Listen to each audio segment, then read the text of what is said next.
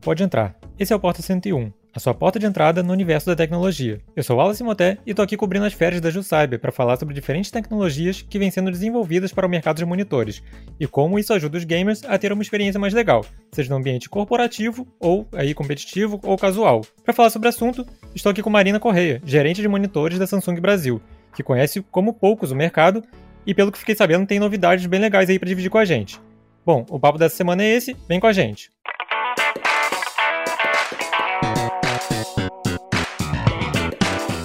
Sejam bem-vindos ao Porta 101, nosso podcast semanal sobre um tema específico do universo da tecnologia. Toda segunda-feira tem um episódio novo neste feed para você. Lembrando também que tem outro podcast nesse feed, é o Teletransporta, um spin-off do Porta focado só em inovação. É isso, segue a gente no seu tocador preferido de podcast para não perder nada. Ainda tem muita coisa legal em produção por aqui. Vem com a gente.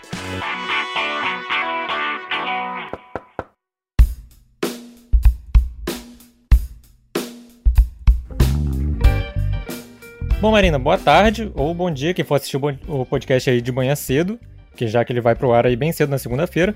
É, eu gostaria de te dar as boas-vindas aqui ao Porto 101 no canal Tech. E, antes de mais nada, eu queria, claro, que você se apresentasse aí para o público, dissesse um pouco sobre o seu trabalho aí dentro da Samsung, é, qual que é a sua rotina, o que, que você faz aí dentro. Fala um pouco do pessoal aí sobre você. Oi, pessoal. Meu nome é Marina Correia, eu sou gerente de produtos de monitores aqui na Samsung do Brasil. É, já trabalho aqui na companhia há nove anos e dois meses. Eu entrei como pelo programa de trainee, passei por algumas áreas, antes de me estabelecer aqui no mercado de monitores já há uns cinco anos. É, a nossa rotina e o nosso principal objetivo aqui é entender e estudar o que quais são as necessidades do mercado brasileiro e trazer o que tem aí de mais moderno é, e tecnológico é, no mercado de monitores. Perfeito. É, você está aí na Samsung, nessa parte de monitores, tem um tempinho, então você já viu muita mudança nesse mercado, né? Especialmente nos últimos anos, com a, a pandemia e tudo, a gente vê um, um, foco maior em tornar os monitores mais interessantes para vários tipos de uso, né? Os monitores viraram verdadeiras centrais aí, com sistemas próprios e tal. É, então, eu queria primeiro de mais nada ver se você consegue me responder o que diferencia um monitor normal, que você vai usar aqui no dia a dia para trabalhar, de um monitor gamer.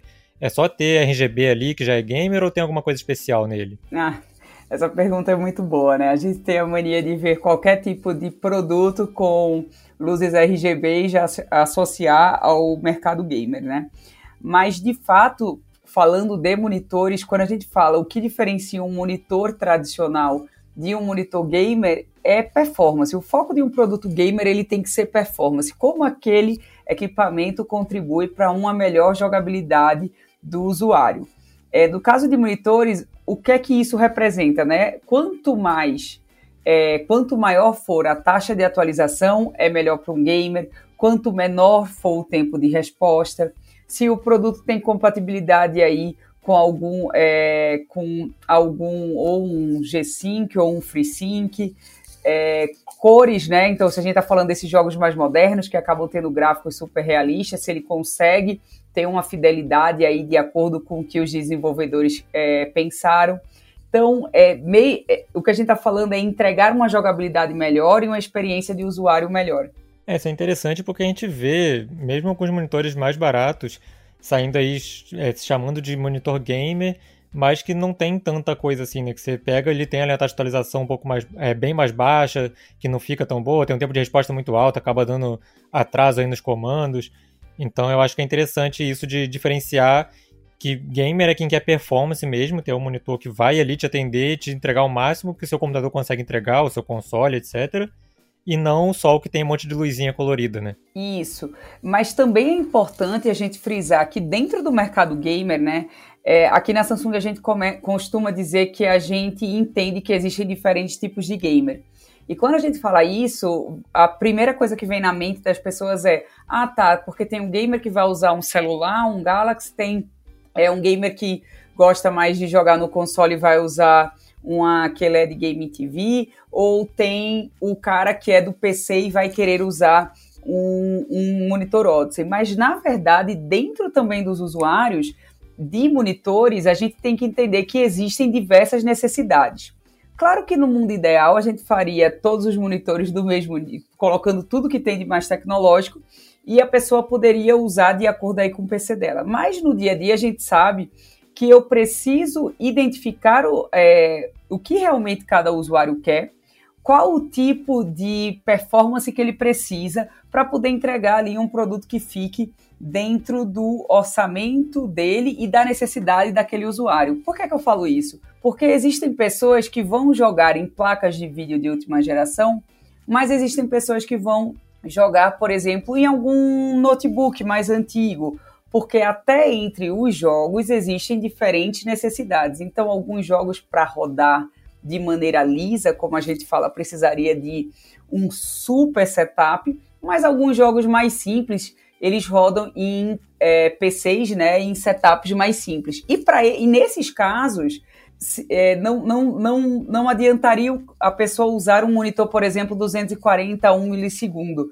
Porque, por exemplo, a saída de vídeo ali da placa de vídeo dela, do que ele está usando, do hardware dele, não permite esse tipo de taxa de atualização, tá? Então, por isso que você vai achar no mercado diferentes tipos é, de produtos. Então, alguns produtos que eu acho que eu é, fica muito claro, é aqueles produtos assim, 75 Hz, é, 4 milissegundos, que são chamados o entry gamer, né? Ele é para esse tipo aí de usuário que joga num, PC, num notebook e precisa de, de um PC para fazer uma tela maior, uma segunda tela. Bom, Marina, e por falar de novidades em monitores e em monitores em geral, eu fiquei sabendo que a Samsung tem novidade de apresentar, não é exatamente no público gamer em si, mas é um monitor que pode ser usado também para jogos, né?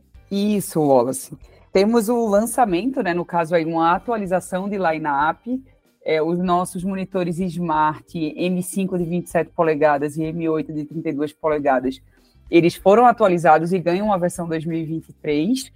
E o bacana desses é, monitores é que eles estão dentro da categoria que a gente chama Smart, né? São monitores pensados para pessoas que querem fazer tudo num único device. Então é permitido você é, trabalhar, estudar ou se divertir num único produto, tá? É, como esses monitores são smart, eles vêm com o Smart Hub embarcado, o mesmo sistema operacional que a gente encontra nas nossas televisões é, da marca, né? no caso o Tizen. E o legal disso é que ele permite ao usuário que ele tenha acesso ao Samsung Gaming Hub, que permite que o usuário acesse aí algumas plataformas de jogo nas nuvens e possa é, ter a experiência de jogar semelhante ao de um console sem precisar comprar o segundo aparelho.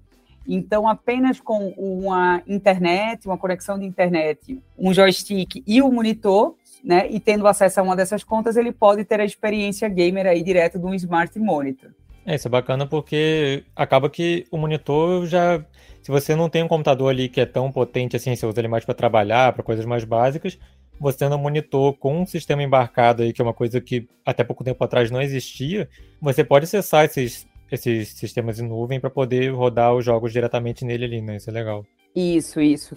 E aí traz uma economia e uma versatilidade, né? Porque o legal do Smart Monitor, Wallace, é a gente, você comentou um pouco sobre mudança, que eu estou há muito tempo e peguei aí um pouco de mudança de mercado, né, e de, e de, como o consumidor se comporta. Essa, a concepção da ideia do Smart Monitor, ele surgiu aí bem no período pandêmico, né, quando a gente percebeu que as pessoas estavam passando mais tempo em casa e os apartamentos de hoje em dia, né, pelo menos para a maioria da população, a gente tem um problema de espaço, né, os espaços urbanos são menores, então as pessoas têm que ficar dentro do mesmo quarto, elas têm que, na época aí, do lockdown, tinham que trabalhar, estudar e arrumar um jeito de se divertir. E aí o legal do Smart do Gaming Hub no Smart Monitor é que a ideia do Smart Monitor é ter menos produtos para fazer mais coisas. Então você coloca aí dentro do, do pacote Smart ainda um console, né? É, esse conceito de Smart, que é que surgiu lá atrás, né, com o smartphone assumindo várias tarefas de celular, de câmera, de para você de computador mesmo, para você ver e-mail, para jogar, fazer outras coisas.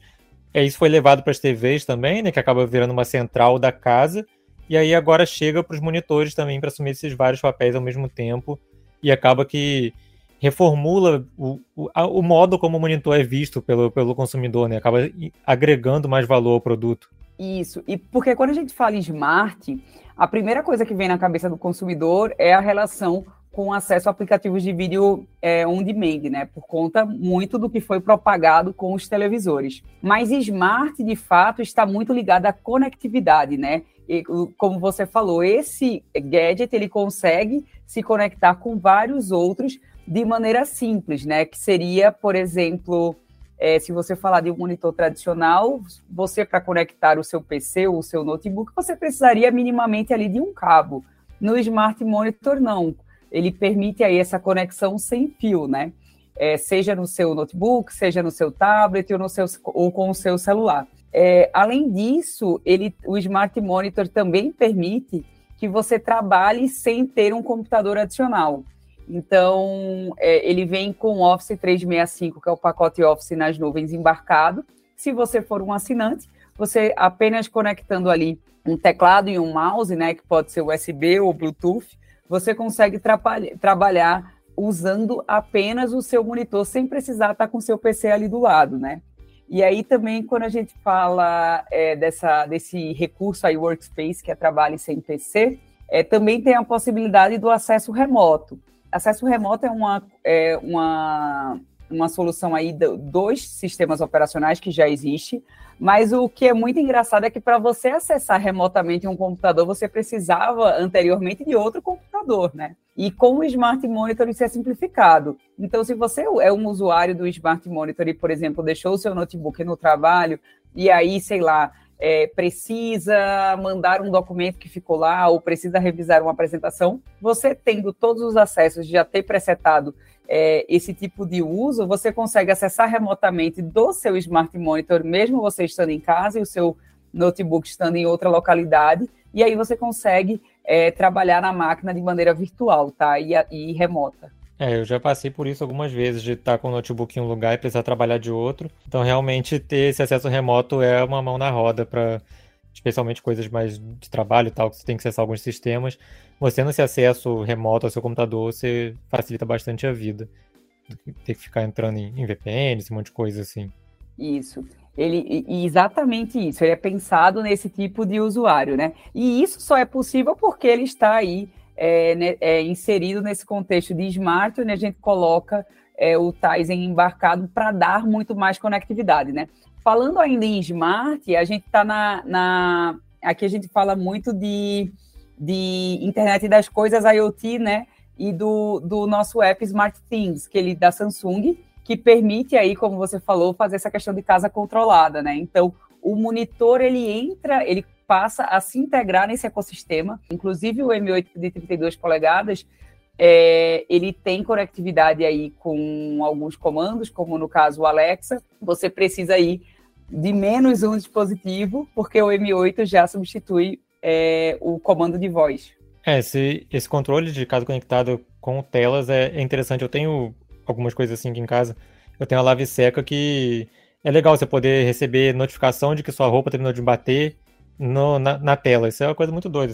Eu recebo em um monte de lugar, recebo no celular, recebo no relógio, e aí recebo também na tela quando eu tô ali.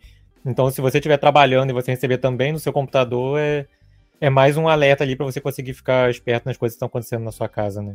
Exatamente. Ele foi pensado para facilitar a vida do usuário, né? Então, se você reparar, todos a gente falou aqui de vários produtos é, e todos eles eles estão integrados. Então, esse é uma vantagem aí dos nossos lançamentos, né, os monitores smart, é, que eles procuram, é, de fato, facilitar a vida do usuário e possibilitar uma vida mais conectada. Perfeito. E falando agora sobre os monitores em si, a gente sabe que tem vários tipos de tela, vários, tipos de painéis, várias tecnologias embutidas ali. É, como é que a Samsung tem visto a reação do, do público para esses tipos diferentes de tela, como é que está sendo a busca, por exemplo, por painéis OLED, por painéis IPS, para telas curvas, telas flat? A Samsung está conseguindo dividir bem esse mercado, conseguindo abraçar todo mundo ali, lançar portfólio para todo mundo do, de produtos? Se, se, a gente é, se eu mostrar para você aqui, Wallace, o nosso line-up né, é bastante vasto aí. A gente possui mais de 20 produtos é, atualmente sendo oferecidos com diferentes tipos de telas e tipos de painéis, né? É, a gente procura qual que é a principal, a principal preocupação da Samsung. Sempre é o conforto do usuário, né? E a sustentabilidade. Então, quando a gente fala ali de conforto do usuário, a gente traz alguns recursos que podem é, reduzir o dano que é causado a uma, a uma, exposição prolongada, né? Então a gente coloca flicker free, a gente coloca que é eliminação da trepidação, a, a diminuição da emissão da, da luz azul.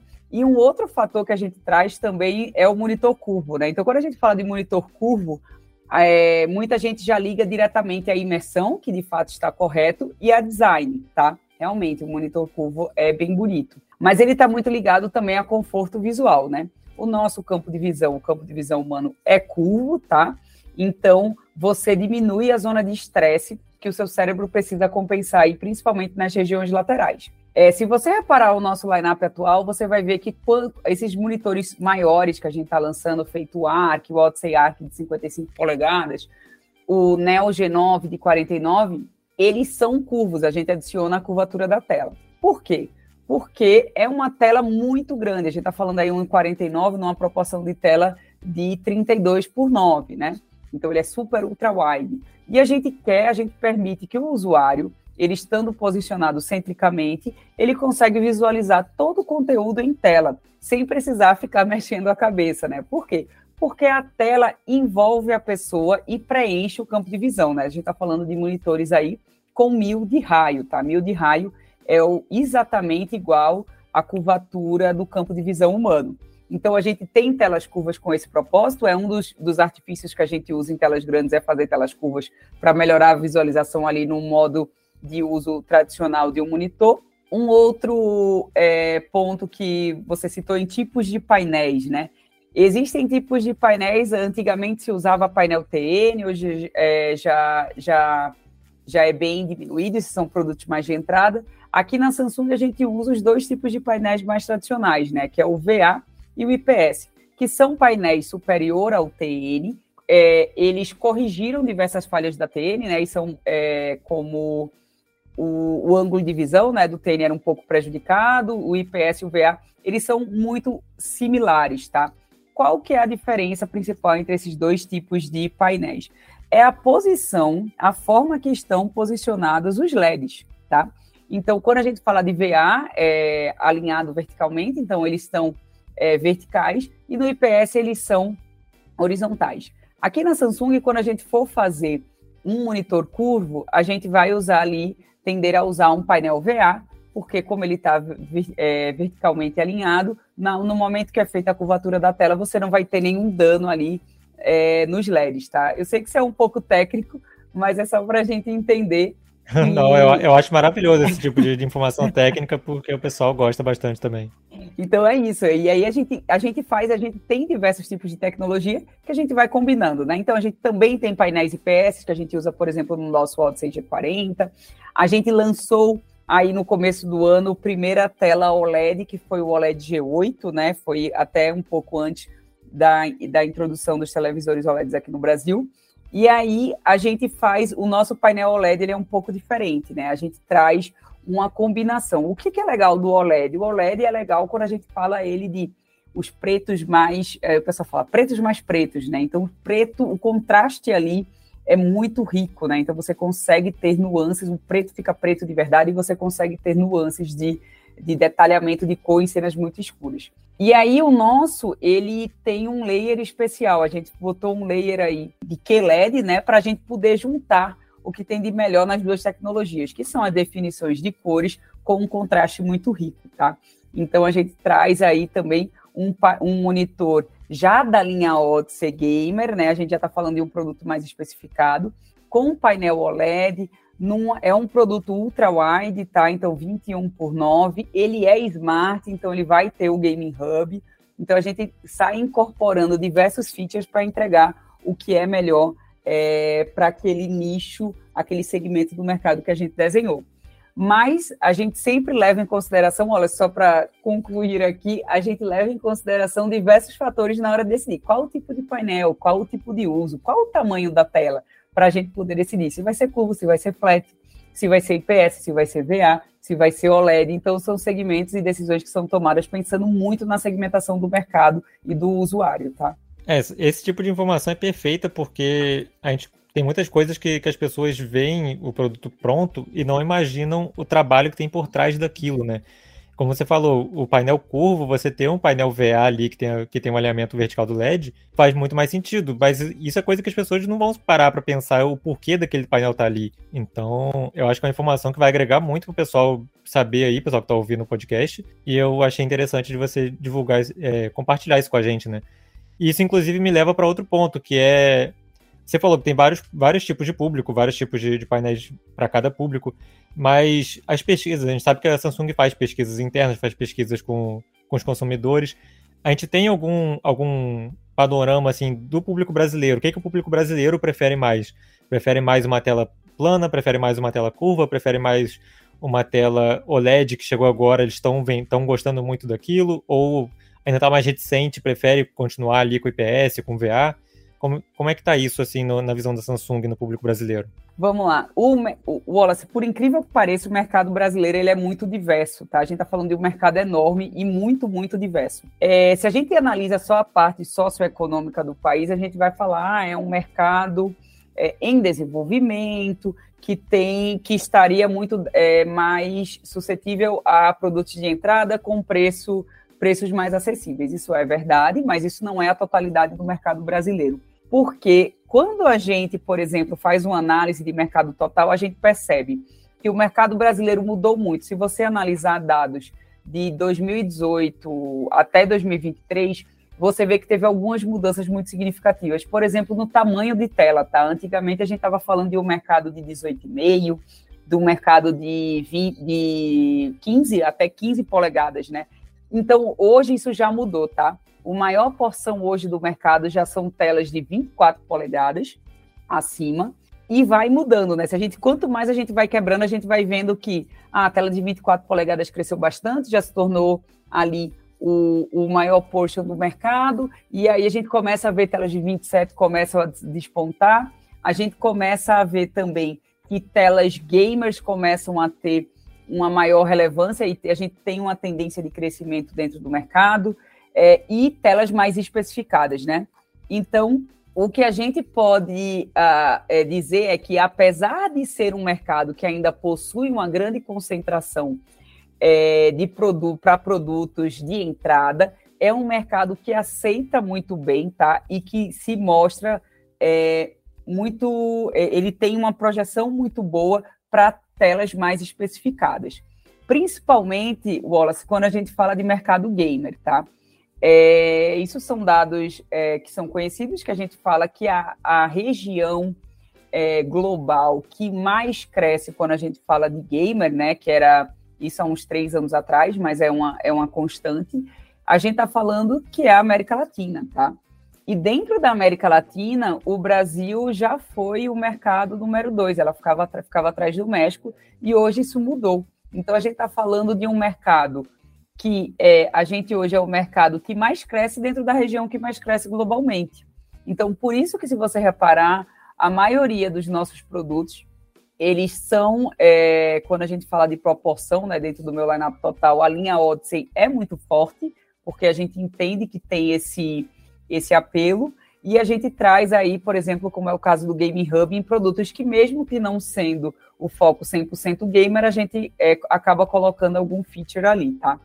Então, é, é o mercado que tem tela de, de entrada, mas é o mercado que eu posso trazer, como foi o caso do Odyssey Arc de 55 polegadas, que é um produto super premium, né? A gente sabe que está falando de um produto de um preço é, um preço RRP aí muito é um preço elevado, mas é um produto que ele é disruptivo com o que já era oferecido no mercado e, e traz de fato uma inovação de ponta. E a gente foi sim bem recebido no mercado, né? Então aqui no Brasil é, existem muitos consumidores que são early adopters, que gostam de ter o que tem mais exclusivo aí é, no seu setup, e a gente acredita no potencial do mercado brasileiro e está sempre inovando e trazendo o que tem de novidade, né? Se você reparar, os lançamentos eles vão acontecendo de maneira global e a gente sempre está é, seguindo essa tendência que a gente vê aí na Samsung globalmente para dentro do mercado brasileiro. A gente traz ele porque a gente acredita no potencial do mercado. É, isso, é, isso é bem interessante porque, como você falou, o mercado mudou muito nos últimos anos. Eu lembro, as telas realmente eram 14, 15, 17 polegadas, 18 no máximo. Mas aí quando as pessoas passaram a, a dar mais atenção para isso, acho que muito teve muito a ver com a pandemia também, das pessoas precisarem trabalhar de casa e verem que aquele monitor que ela tinha antes não não estava satisfazendo para várias coisas que ela tinha que fazer em casa, isso acabou que criou uma demanda da, das telas ficarem cada vez maiores e cada vez melhores também, né? De evolução dos painéis, evolução de reprodução de cores, tempo de resposta, etc. E aí isso entra também, como você falou, o Brasil, que é um país gigantesco, e obviamente a gente, a gente gosta muito de tecnologia aqui no Brasil, né? É um, um mercado que, a nível global, de vários, várias categorias, em celulares, em, em monitores, etc., é um mercado que consome muita tecnologia, apesar de ser um país emergente. Isso. É, eu até gosto de divagar um pouco aqui sobre esse tema de por que, que teve essa mudança da gente estar tá indo para telas maiores. E é, a gente escutou muito a falar ali, eu não, eu não sei se você recorda desse cunho, é, existe um, uma teoria que é a evolução das telas, né? Que falou que é, a gente tá. É, antes era aqueles computadores, né? Aqueles anos 80, aqueles computadores desktop e tal é, de CRT, depois foi passando para é, notebooks, e aí a gente está indo para celular tal, que as telas, o que, que está acontecendo, se você reparar, né? Então, eram, eram televisores, computadores, as telas, elas foram, a gente sempre falava, as telas estão diminuindo, né? E de fato estão. Hoje um celular tem a capacidade muito superior a um computador de cinco anos atrás, né? Existem celulares aí que podem facilmente substituir um desktop. Só que o que é que está linkado, e eu acho que as pessoas começaram a perceber isso? A produtividade. Quanto mais informações eu consigo acessar de uma única vez, muito maior é minha produtividade. Então, sim, eu quero um laptop, eu quero um notebook é, pequeno, leve e que eu consiga carregar para todo canto. Mas no conforto do meu escritório, no conforto da minha casa, no meu home office, eu quero ser mais produtiva.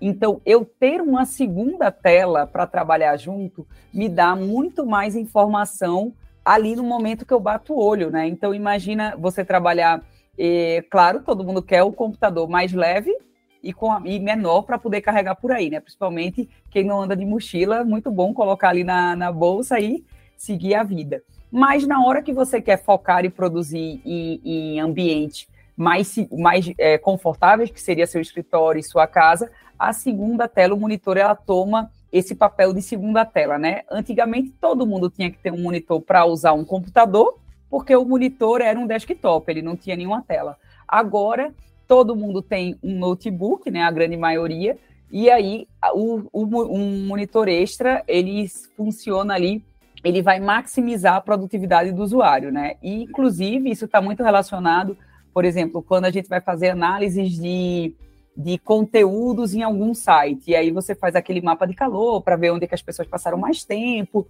Ah, quantos. É, as pessoas chegam até a informação que está no final da tela, às vezes não chegam. E aí você vê, ah, não é muito eficiente, é eficiente. Por quê? O ideal é você colocar toda a informação que você quer que o usuário tenha ao, à vista. E isso é a mesma forma, é, isso acontece também na nossa rotina de trabalho. Quanto mais é, conteúdo eu visualizar de uma única forma, mais produtivo vai ser a minha rotina, tá?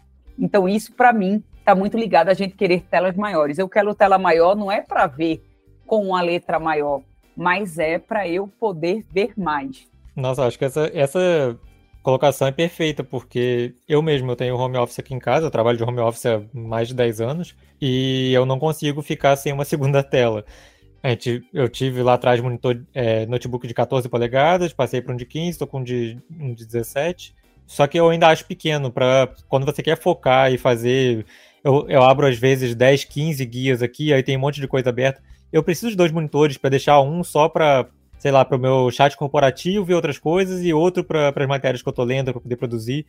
Então, eu ter um monitor maior, eu tenho um de 27 aqui em casa, é o, o é primordial para eu conseguir produzir o que eu produzo no dia a dia. Isso. E, e outra coisa, né? A gente, essa geração, é, eu acho que está muito marcada por ser multitarefa, né? O multitasking que falam.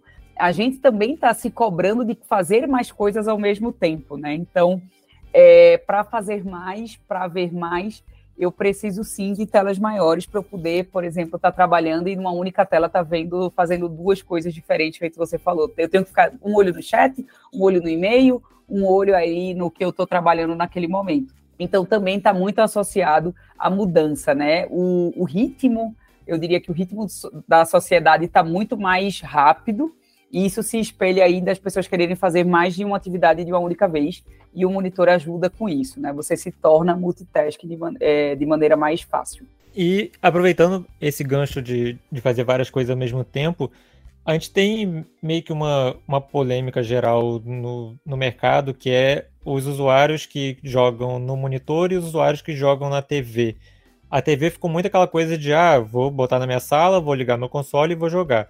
Enquanto o monitor é muito essa questão do, do gabinete, do, do desktop, né? De você ter um desktop ali, conectar no seu monitor e jogar. Só que isso mudou muito de um tempo para cá. Eu já vi muita gente usando TV como monitor e ao contrário também usando monitor como TV. Como é que a Samsung viu essa, essa mudança de mercado do, dos monitores ficarem mais parecidos com as TVs e as TVs também trazerem mais coisas para gamers de PC e aí com isso ficarem mais parecidos com os monitores? Um ponto que, eu, que a gente sempre discute muito aqui é que é semelhante, tá? Mas se a gente for fazer da forma que a gente segmenta aqui, que a gente entende um pouco do consumidor, a gente vê que existem algumas diferenças intrínsecas. Por exemplo, uma forma que a gente fez, tá? E aí eu falo de, de conhecimento pessoal, o pessoal até brinca que eu tenho, eu acabei me inserindo muito no mercado gamer para entender como eles se portam, tal. Então, se o cara ele é nato de PC, é uma pessoa que joga, uma pessoa que fica ali na, no, no setup dele, né? Lá ele tem um setup dele, ele passa o dia ali naquele ambiente dele.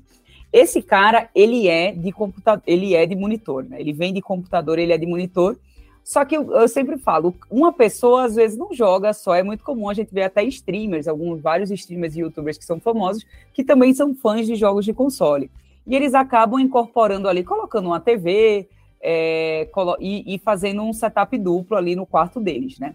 Então, a gente entende que pessoas que são, o foco é, porque existem algumas limitações, né? Porque a gente tá falando que tá jogando de console, não só o tempo de uso, né, que ele passa é um, acaba sendo inferior a uma pessoa que ao tempo de PC. Não estou dizendo que não existem os casos de pessoas que fiquem o dia inteiro é, jogando, tá? Então não, não é isso, mas assim, a, quando a gente tira uma foto né, da maioria do mercado. É, tempo de uso, é, o local de uso, tá, Wallace, são, são diferentes, a gente está falando, e a forma de uso, né? Eu vou usar um monitor, eu vou estar sentada com ele muito mais próximo, a proximidade é, do usuário. Eu jogo geralmente com teclado e mouse com o, ou com o, o, joystick, mas muito mais próxima, numa, numa, num layout que é dentro de uma mesa, né, no escritório, sentado, tá? Esse é o, é o usuário padrão de monitor. E aí, o de televisão já são pessoas que jogam de maneiras mais relaxadas, mais descontraídas.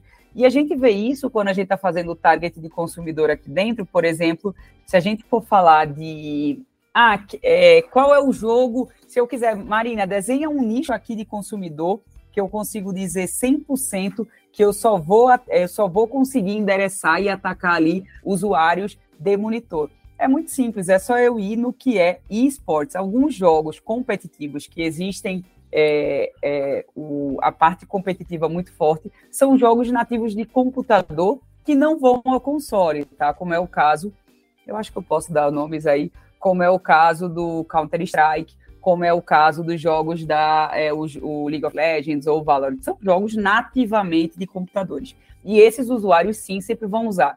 Por quê?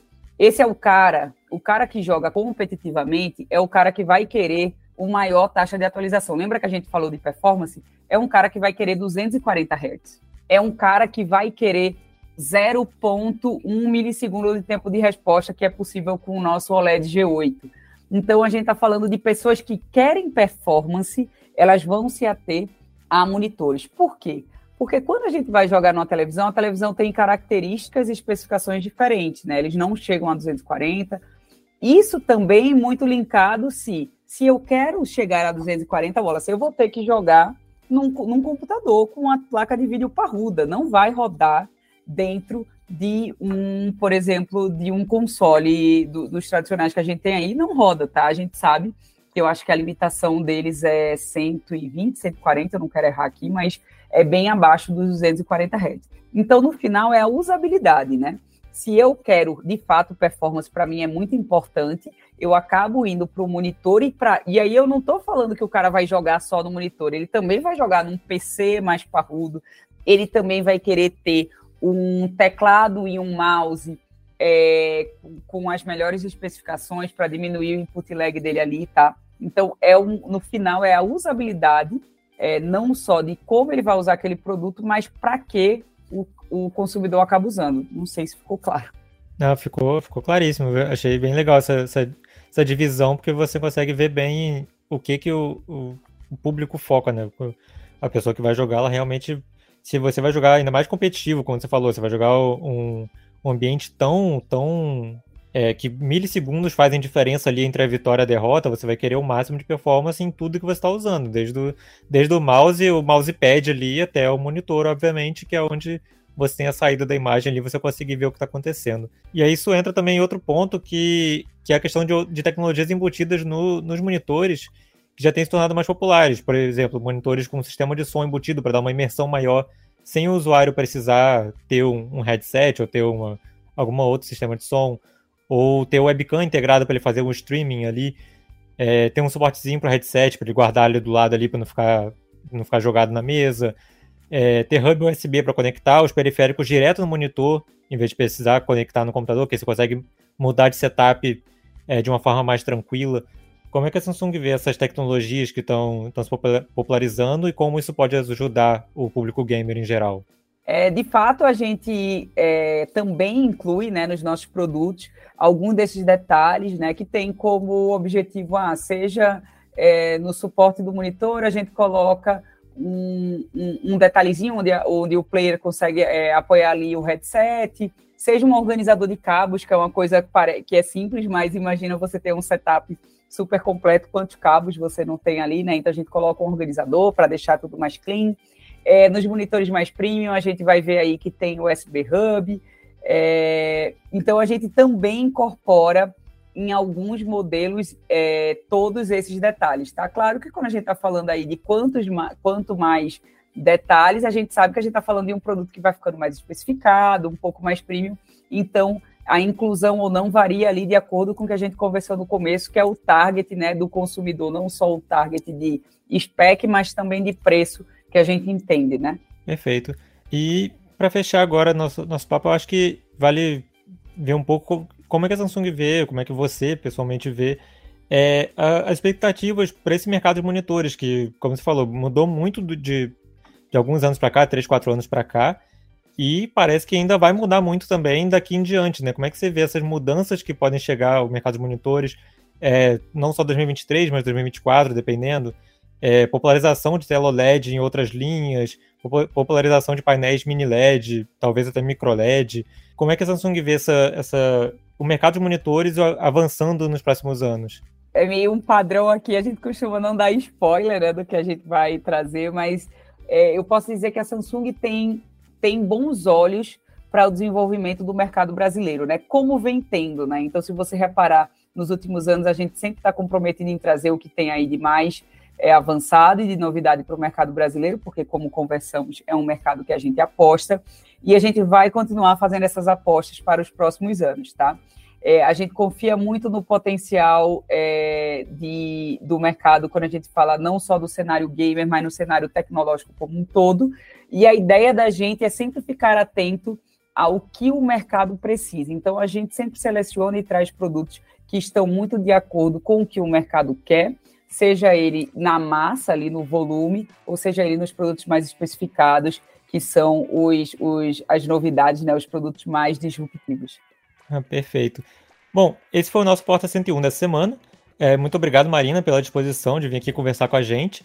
E, mais uma vez, eu lembro vocês que esse é só o começo do nosso assunto e o legal é que vocês, quando vocês trazem mais pontos de vista para a gente levar para o nosso próximo episódio. Então manda seu comentário lá para podcast@canaltech.com.br e conversa com a gente.